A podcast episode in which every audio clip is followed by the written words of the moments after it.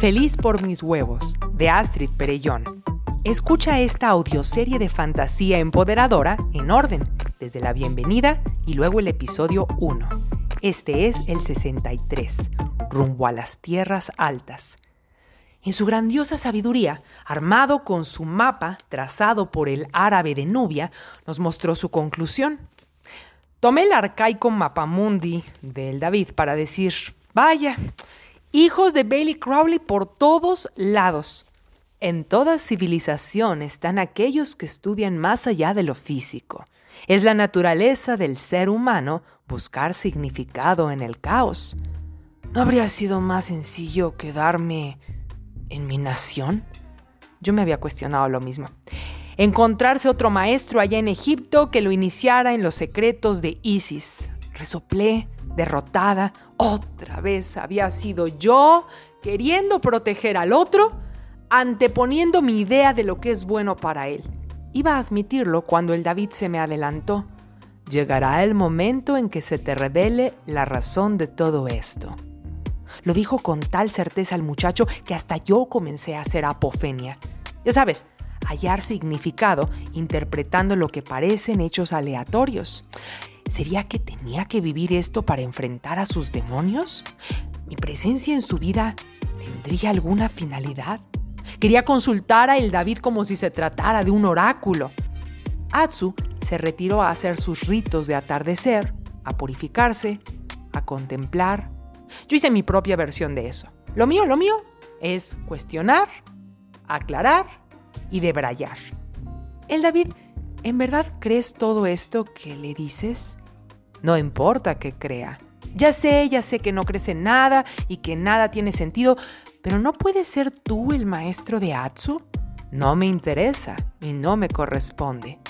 Él merece un maestro que crea en Bailey Crowley o no podrá hacer el intercambio de energía que desea para trascender. Pero ¿por qué lo tratas así entonces? porque no le es útil salirse de su meta-framework. Bueno, ¿qué pasaría si no tuviera uno? ¿Viviría sin idea de qué hacer? ¿Un propósito? Sí, pero ninguna seguridad de cómo avanzar. Todo sería simple probar y a ver qué resulta. Una moneda al aire. Todo me funciona y por eso podría no funcionarme nada. Ay, no, no, no, no quiero que viva lo que yo. En su metaframework Quark, él está eligiendo esta situación. El sentido de lo que está viviendo se le irá aclarando. Y si lo cambio de metaframework, Atsu también habría elegido que yo hiciera eso por él. Estaba escrito que yo lo cambiara de metaframework. Mm, touché. Eso fue francés para nada italiano. Cada vez me intrigaba más el David. Oye, ¿recuerdas todos los lugares y tiempos que has conocido? No quiero recordar todo, o no podría vivir. Estoy en paz con vivir esta vida sin registro de las anteriores. Ah, yo no. Yo quisiera saber de quién vengo y qué misión tendrían para mí, cuál es mi lugar en el árbol. Descender de la corona a lo material. Tú seguro lo recuerdas. Caíste del árbol recientemente. ¿Como Adán y Eva? De repente entendí lo que el David me dijo en el puerto sobre que no me volviera a caer. Oh, oh, oh, porque todos caemos una vez cuando los quarks se hacen densos y adoptan una existencia que parece material. El verbo se hace carne. Por eso los hijos de Bailey Crowley permanecen en silencio, no desperdician su energía. Creo sin pretenderlo estoy experimentando esta visión de mundo sin iniciarme, ¿cierto? No te emociones, Quark, como el necio que cree que por conocer las técnicas está libre de ver las sombras proyectadas en la pared de la cueva. Anda, este hombre me estaba citando a Platón y con cada frase el episodio se hacía más rebuscado. Ay, me hacía falta luz. Fue en ese momento que comenzó a salir el sol y se me salió muy poéticamente. Ah, hermana mía, cuán dulces, cuán amables y cuán deliciosas son en su frescura tus palabras. Nada es eso comparado con lo que te contaré la noche próxima, si vivo aún y el rey quiere conservarme. Ay, quedé cautivada por su respuesta. El David sí era como una especie de Sherezada, quien me mantiene en vela con sus mil y un cuentos. Observé su turbante. Traté de descifrar su semblante. ¿Cuál sería el propósito de la existencia de el David?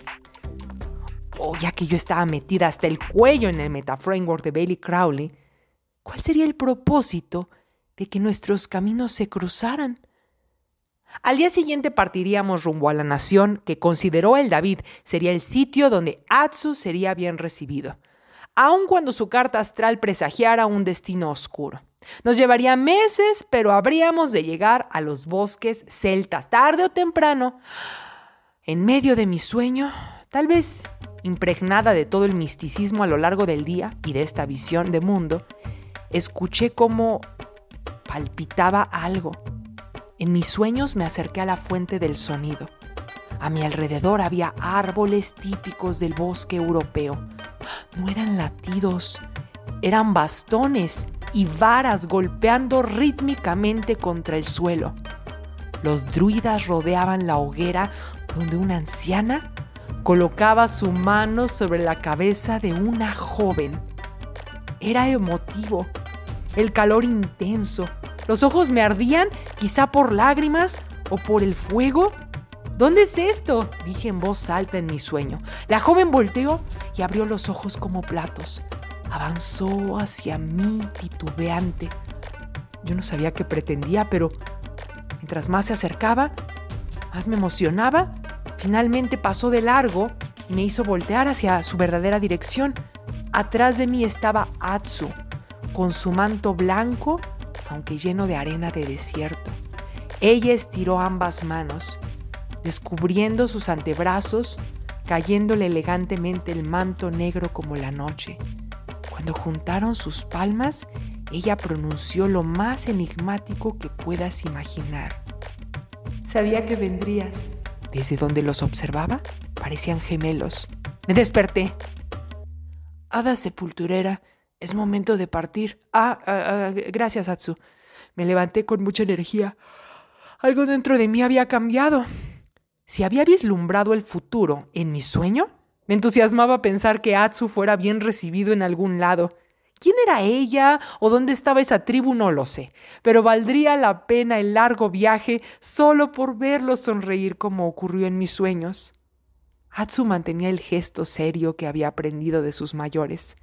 Seguía viajando a distancia prudencial de nosotros, las cosas no habían cambiado, excepto que ahora él había experimentado el rechazo, el fracaso, el juicio. No se había desmoronado lucía y se comportaba más fuerte.